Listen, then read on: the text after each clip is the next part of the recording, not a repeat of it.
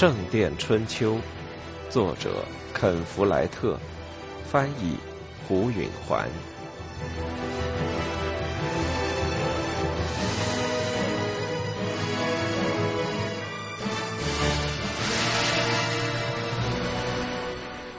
第二天傍晚时，他们到达了温切斯特。他们从南城墙的国王城门进了城，径直前往大教堂的院子。他们在那儿分了手。沃尔伦到温切斯特主教的住所，与大教堂院子毗邻的一座独立宫殿。菲利普去拜会修道院的副院长，并在修士寝室中求得一席之地。经过三天旅程之后，菲利普觉得。平静安宁的修道院，犹如夏日的甘泉一样，令人神清气爽。温切斯特的副院长是个鹤发童颜、待人和气的胖老头，他请菲利普在他的住所和他一起吃晚餐。他们边吃边谈各自的主教。温切斯特副院长显然对亨利主教深怀敬畏，对他俯首听命。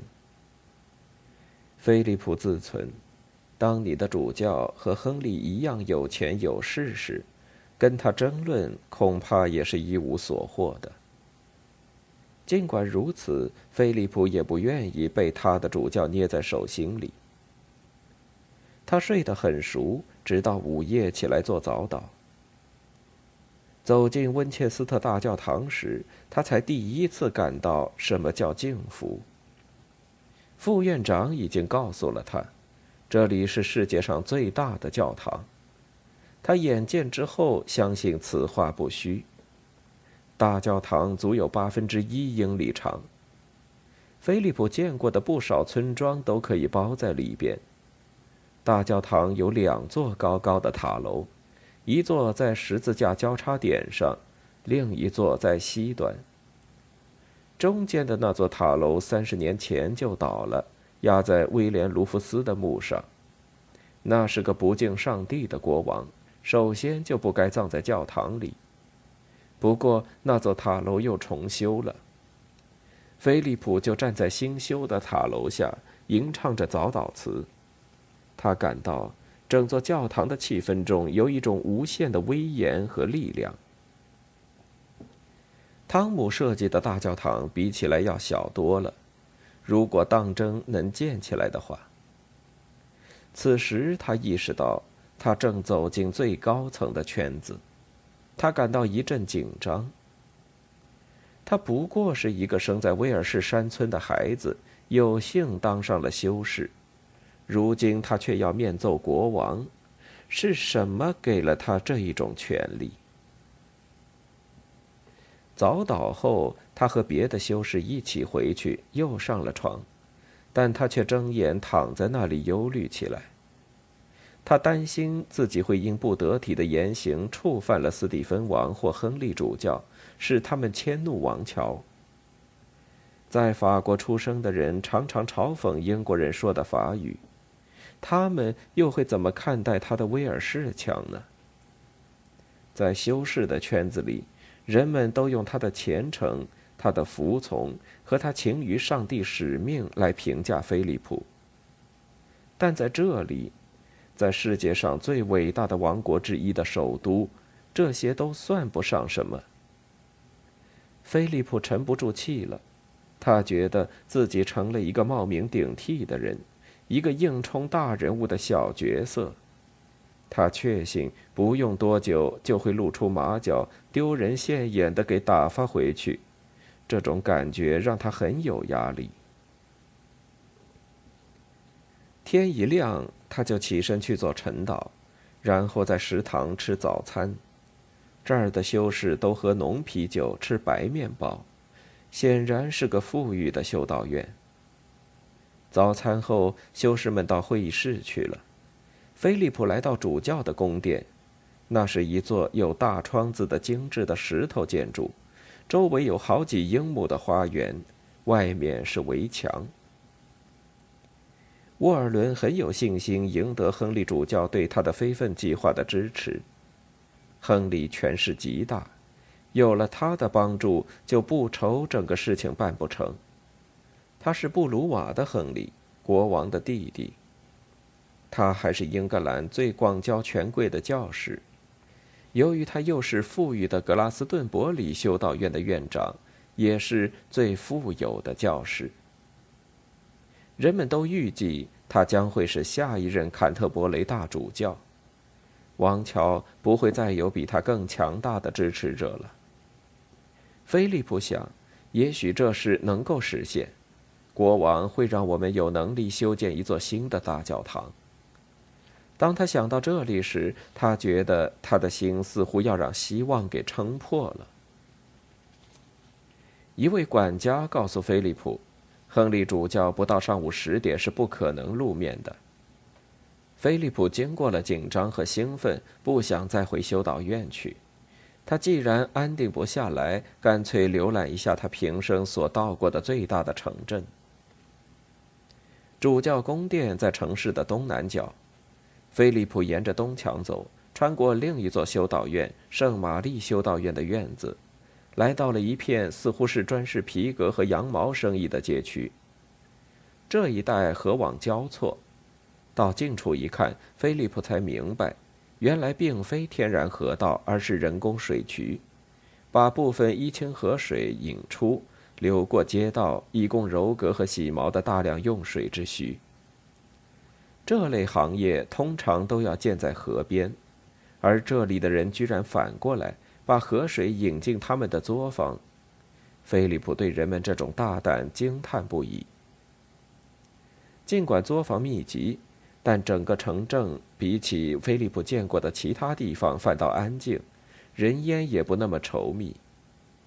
像索尔兹伯里或赫里福德那些地方，墙壁林立，犹如一个胖子穿着一件瘦上衣；住房鳞次栉比，后院太小，市场太挤，街道太窄，人和动物摩肩接踵，让人觉得随时会因碰撞而打起架来。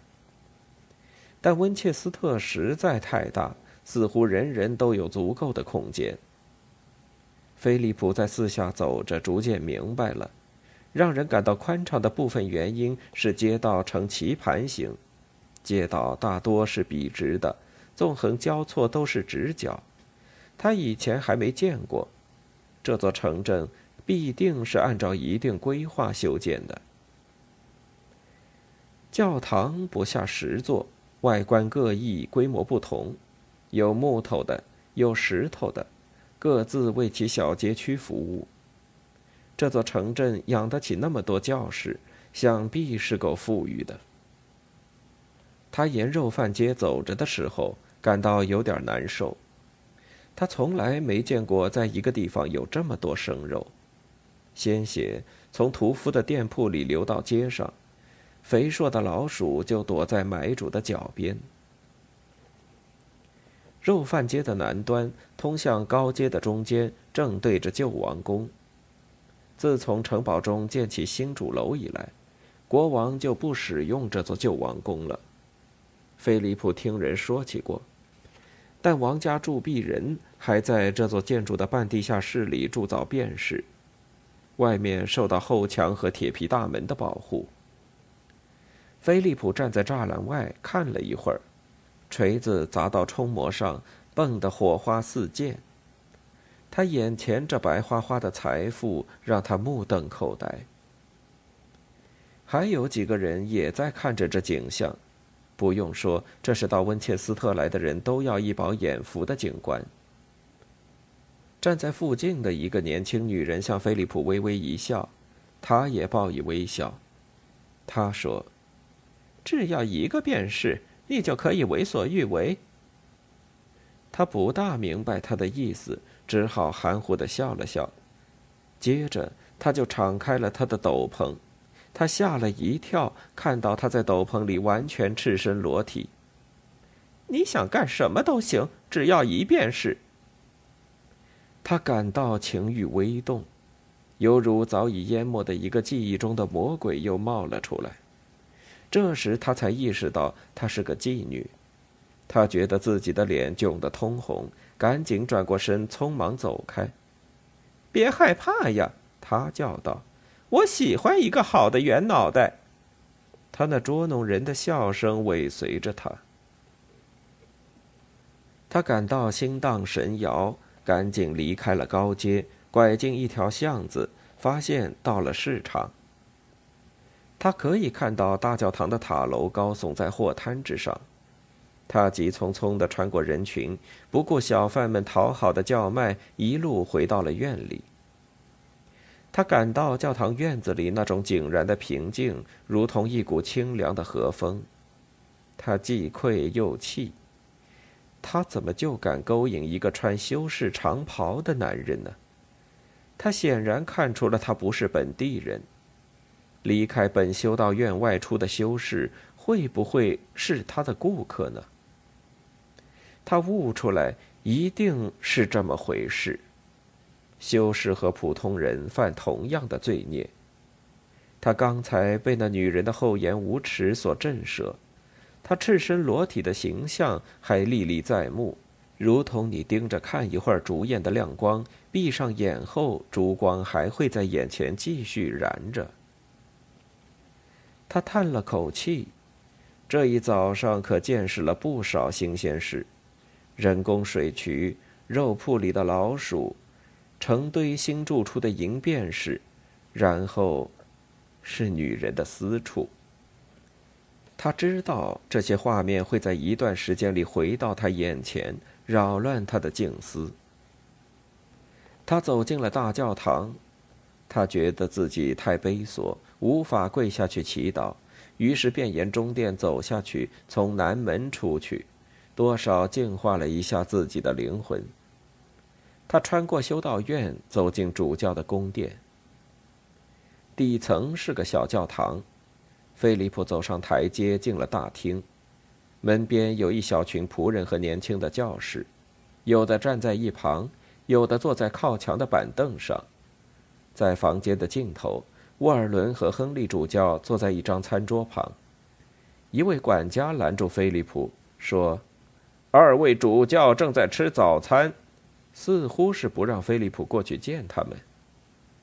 我要和他们一起坐到桌边，菲利普说：“你最好等一等。”那管家说。菲利普知道，那管家把他当作普通修士了。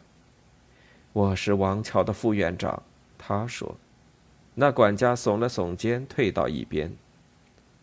菲利普走进餐桌。亨利主教坐在上端，沃尔伦在他的右手。亨利个子不高，肩膀很宽，有一张好斗的面孔。他和沃尔伦年纪相仿，比菲利普大一两岁，不会超过三十。然而，与沃尔伦苍白的肤色和菲利普骨瘦如柴的身价相比，亨利有着美食家的那种红润面孔和圆滚滚的四肢。他的目光警觉而聪慧，他面容的表情总是那么坚定。作为四兄弟中最小的一个，他大概注定要经过一生奋斗来获得一切。出乎菲利普意料的是，他看到亨利的脑袋是剃光的，这表明他曾在修道院宣过誓，而且至今还认为自己是修士。然而，他并没有穿家纺的衣服。事实上，他穿的是紫色丝绸做的最豪华的外衣。沃尔伦穿的是一件洁白的亚麻布衬衫，外面罩着他常穿的黑色外衣。菲利普意识到，他们俩都已穿戴整齐，准备国王的接见。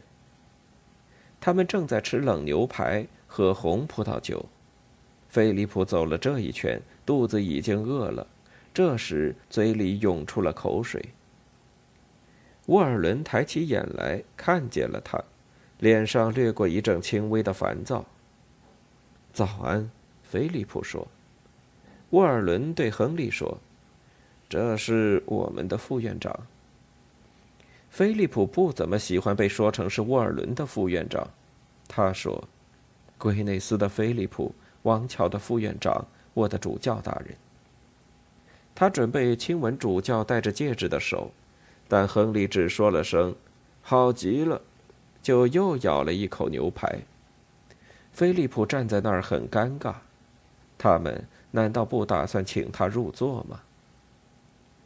沃尔伦说：“我们一会儿就跟你走，菲利普。”菲利普明白这是打发他出去。他转过身走开，感到受了羞辱。他回到门边那一伙人中，刚才想拦住他的那个管家，这时对他假笑着，那副样子是在说：“我告诉过你的吗？”菲利普离开别人一点，独自站着。他忽然为自己半年以来日夜都穿在身上的已经脏污的褐色袍服感到羞愧。本笃派的修士们常把自己的袍服染成黑色，但王桥的修士们几年前就放弃了这道手续，为的是省钱。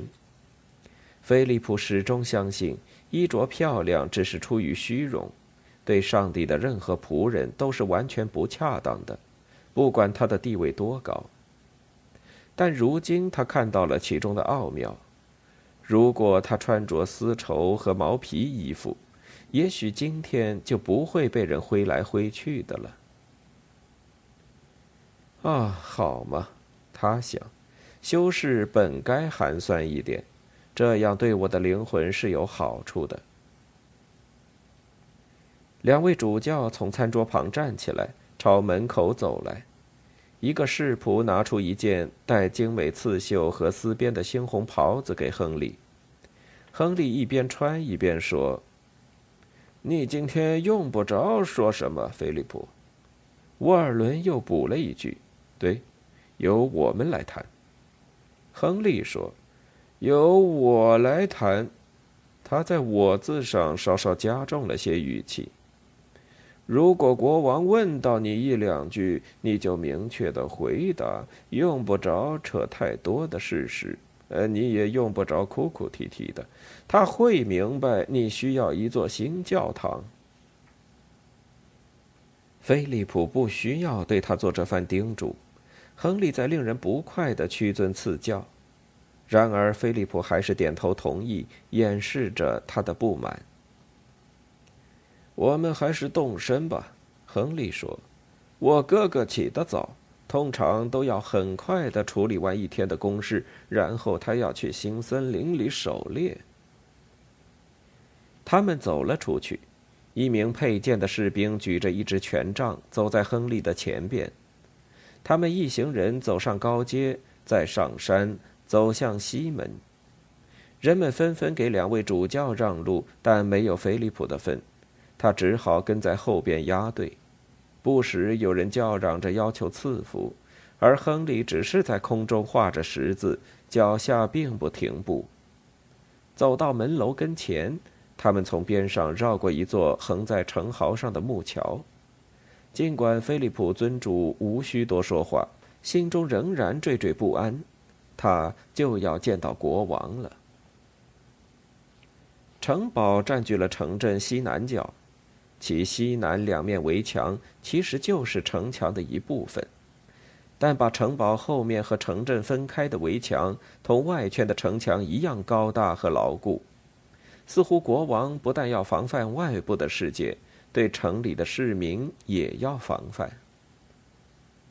他们从围墙中的一个低矮的门楼进去，眼前就是高居于院子这一端的高大主楼。是一座令人望而却步的方形塔楼。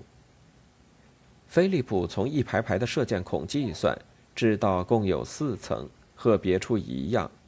底层由贮藏室组成，一条外架扶梯通到上一层的入口。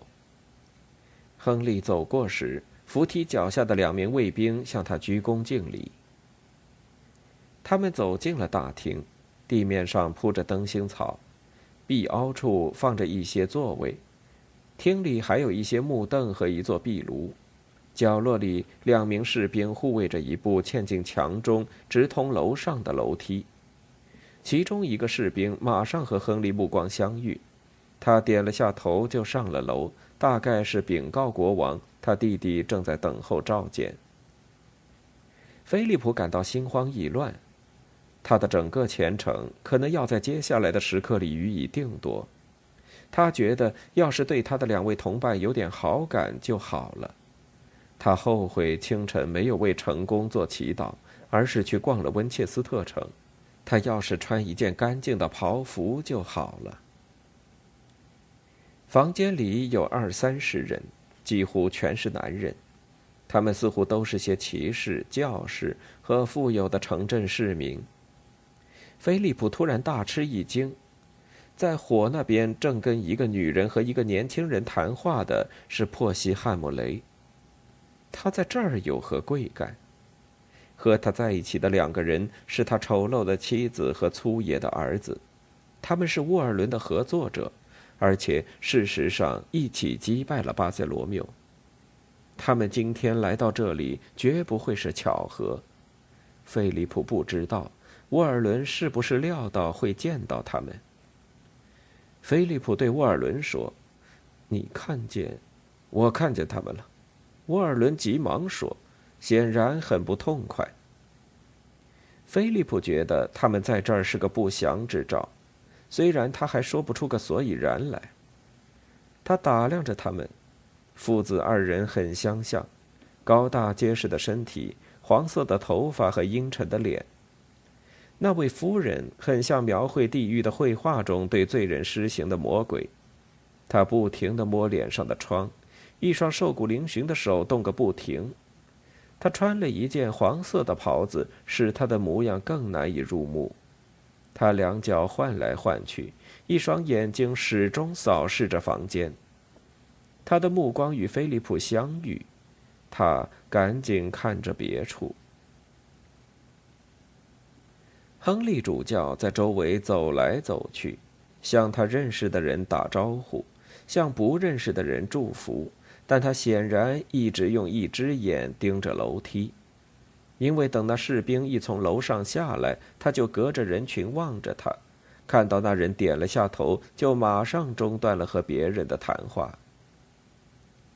沃尔伦随着亨利走上楼梯，菲利普提心吊胆地跟在后边。楼上房间的大小跟形状和楼下的门厅完全一样，但给人的感觉却不大相同。墙上挂着壁毯，擦得干净的地板上铺着羊皮地毯，壁炉里的火烧得很旺，十几支蜡烛把房间照得十分明亮。门边有一张桌子，上边摆着笔、墨水和一叠羊皮纸。旁边坐着一名文书，等候着记下国王的旨意。在壁炉旁边有一把蒙着毛皮的大木椅，上面坐着国王。菲利普注意到的第一件事是，他没戴王冠，他上身穿紫色的紧身衣，下面是皮护腿，像是就要骑马出去。两条大猎犬宠成似的蹲伏在他的脚边。他和他弟弟亨利主教很像，但斯蒂芬的五官要小巧些，使他更英俊，满头都是茶褐色的浓发。然而他眼睛中同样露出睿智的目光。他向后靠在他的大椅子上，菲利普猜那就是御座，神情很松弛，两条腿伸在身前，两只臂肘靠在座椅的扶手上。尽管他坐姿随便，但房间里自有一种紧张气氛。只有国王一个人是放松的。两位主教和菲利普走进去的时候，一个身穿宽松衣服的大个子正要离开。他用亲切的态度和亨利主教打了个招呼，但没有理睬沃尔伦。菲利普想，他一定是个很有权势的贵族。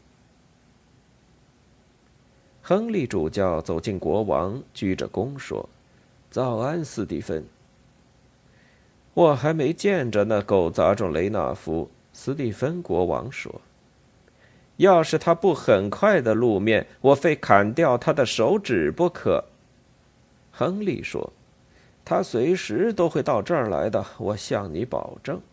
不过你反正还是可以砍掉他的手指的。”菲利普不晓得雷纳夫是何许人，国王为什么要见他，但他有一种印象。